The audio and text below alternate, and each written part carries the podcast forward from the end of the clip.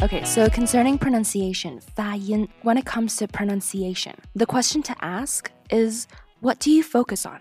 讲到发音，很重要的一点其实是你的重点在哪里。其实发音是一个肌肉的练习，所以你如果对你自己的面部肌肉不了解的话，标准的发音很难达到。在脸书上发的那些图片，其实是我当时上表演系的时候 speech class 里面的一些教材。 当时老师发给我们，目的是为了让我们能够练习各种各样的口音、地方的方言的口音。因为其实大家都知道，在美国它有一个 standard American accent，但是它也有地方的 accent。纽约就有很多不同的 accent 啊，南方有南方的 accent，那么 British English 也有 British English 的那种 accent。其实讲到 accent，口音有两种，一种是地方的口音 local accents，一种是 foreign accents，也就是外地带来的口音。所以讲到标准的发音，它的目的其实是要把外来的口音抹去，让你的发音更当地化、更 localized。当然，everyone has an accent。But not all accents are given the same treatment or reception, and I think this is evident in our day-to-day lives. 不是所有的口音都会，呃， 受到同样的待遇。you know, of course, the point is to communicate clearly so that other people can understand you, so that you can be understood. 能够讲出话来让对方听得懂，这个当然是一个非常重要的这么一个目标。可是讲真的，在日常生活中，is that enough？对方听得懂你讲什么就够了吗？Like really think about it. Is that enough for you? Of course, the answer is going to be different for everyone. 每个人都会有一个不同的答案，每个人都会有一个不同的 well 价值观，right? So is being understood enough, or is that just a starting point? 能够让对方听懂你在讲什么，这是一个最终的目标，这是你的终点站，or is it a starting point？还是只是一个起点而已？Only you can say for yourself。这个决定只能由你来做。But I personally think being understood is not enough. And if you don't think that's enough either, then you've got to start working on your muscles.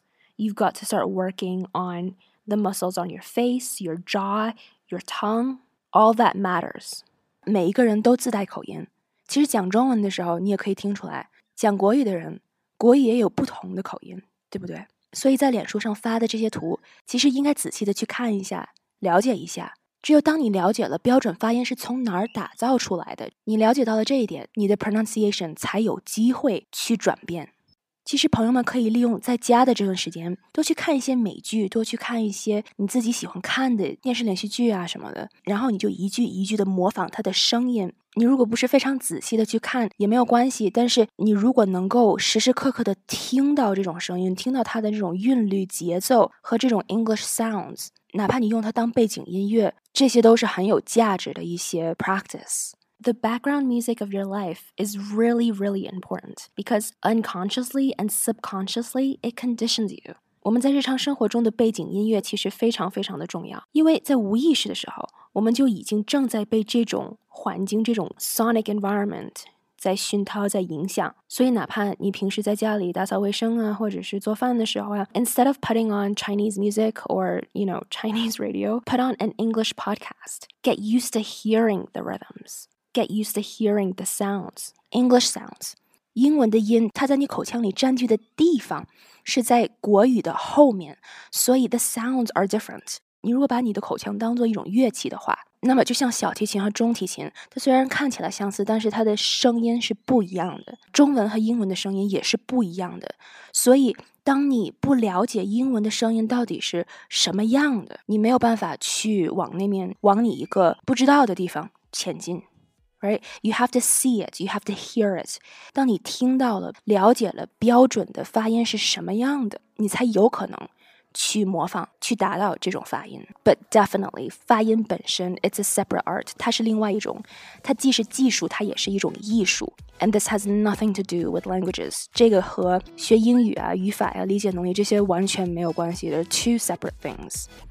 所以在上表演系的时候，演员他们都有一节课专门练发音，专门练这种面部的肌肉练习。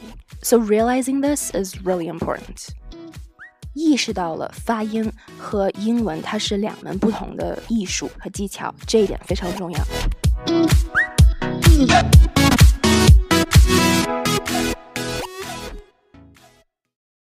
And then, lastly, something else for you to do during this time when you're quarantined at home is you could get to know yourself better. 那么在隔离的这段时间里呢，大家有了更多的时间。那既然出不去了，那么大家可以，you know, take the journey inwards，往自己内在的世界里去探索。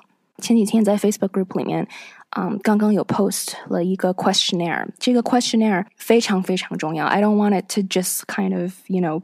You know, I spent a lot of time on this because I think this is the most important thing when it comes to reaching your goals in English. You know, I spent a lot of time making this questionnaire and designing this questionnaire. So I definitely don't want it to just, you know, sit there.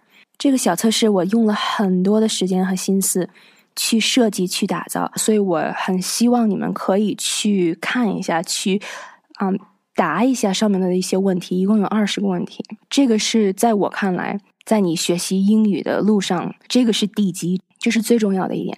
你如果不了解你自己的话，那每个人跟每个人的答案都会不一样。And this is a point，因为不一样，所以你才能够了解到，那你才能够找到最适合你学习的这么一个方案和方式。You know, so I don't want to say like, oh, do this to improve your English, do that to improve your English.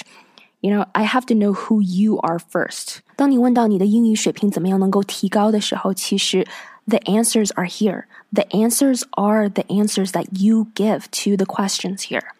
If I don't know who you are, it doesn't matter what you try, you know, because without me, you, I'm sure you've tried plenty already. Has it worked? Has it not worked? I don't know because we all learn differently.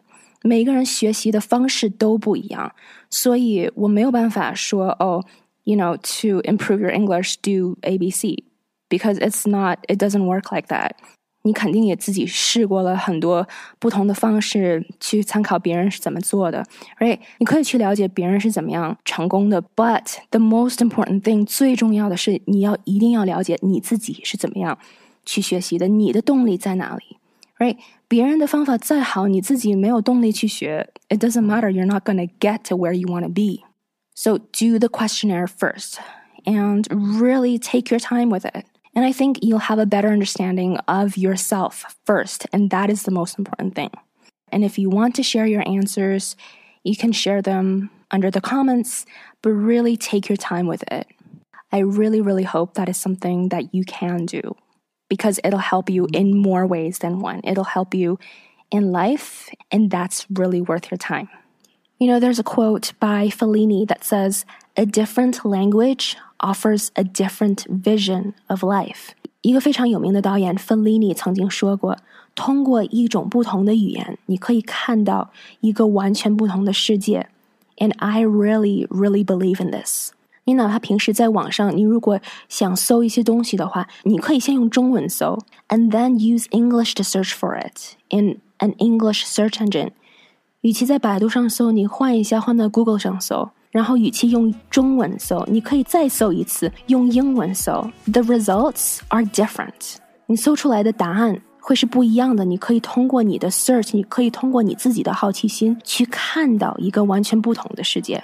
其实学语言、学发音很重要的一点是你的好奇心。If you don't have a curiosity, you're not going to be able to keep going on this road. You're not going to be able to keep going on this journey. So be more curious about life. And I look forward to hearing all of your answers and questions.